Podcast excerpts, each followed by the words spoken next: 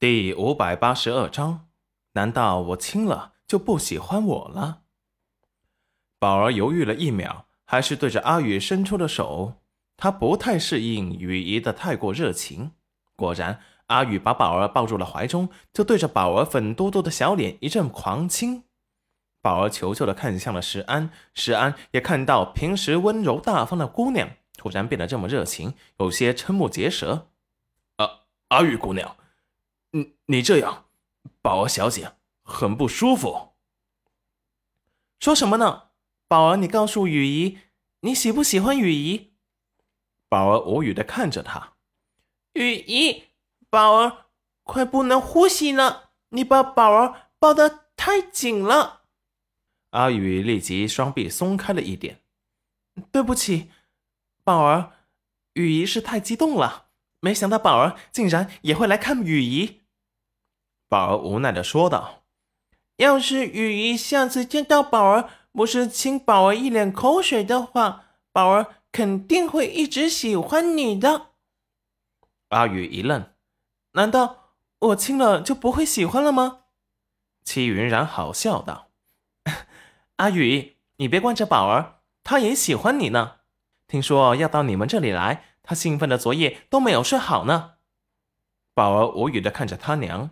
把生无可恋的目光看向了自己的爹爹，他兴奋的睡不着，是因为坐了七八天的马车，终于可以到地方了，才不是想雨姨呢。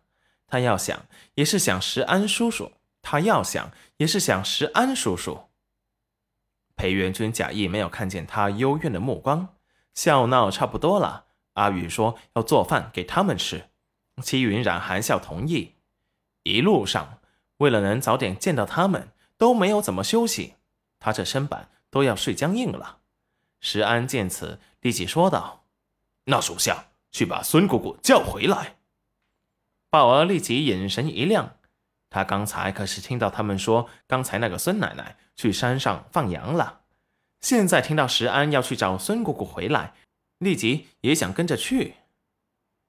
裴元君见此，没有说什么，只是交代了石安要保护好宝儿。宝儿就像脱缰的野马，立即跟着石安的身后跑了。裴元君看着他们远去的身影，眼底闪过温和。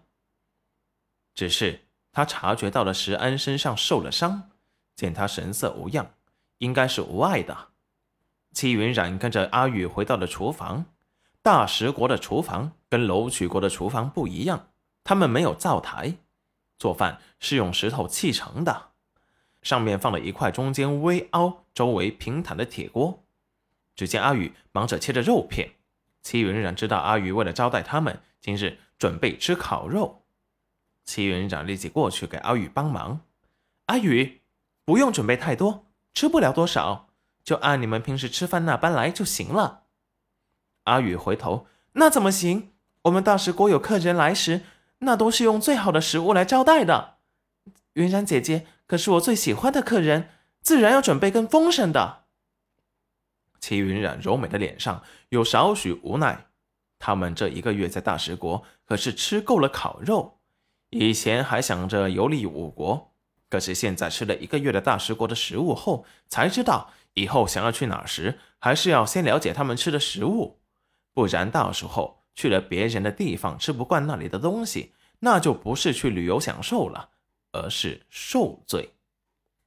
既然阻止不了阿宇的热情，齐云染只好岔开话题：“阿宇，你觉得石安这个人怎么样？”阿宇停下手中的动作：“还不错吧？我觉得他挺好的。”齐云染脸上带着姨母般的笑容：“那你和他进展到了哪一步了？”